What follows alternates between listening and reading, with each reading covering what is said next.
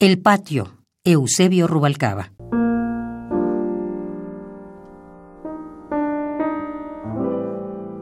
Salía armado hasta los dientes. O cuando menos con dos grandes pistolas al cinto. Me internaba al fondo, precisamente donde mi madre me tenía prohibido jugar porque la maleza alcanzaba a cubrirme de cuerpo entero. Había árboles, tierra, flores y aguacates. Desde el zaguán hasta la cochera recorría el trayecto a todo lo que daba mi triciclo. Las veces que me fui de bruces, había sido víctima de un ataque de pieles rojas.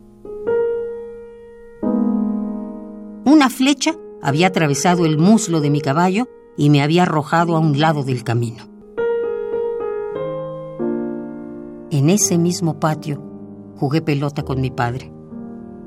También teníamos columpios.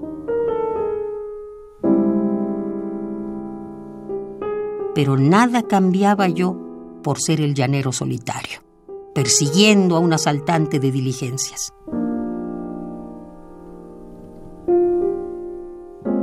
O Tarzán, rescatando a una mujer blanca de una tribu de negros.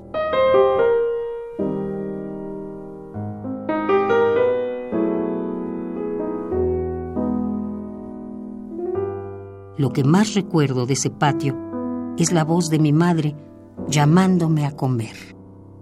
¡A comer!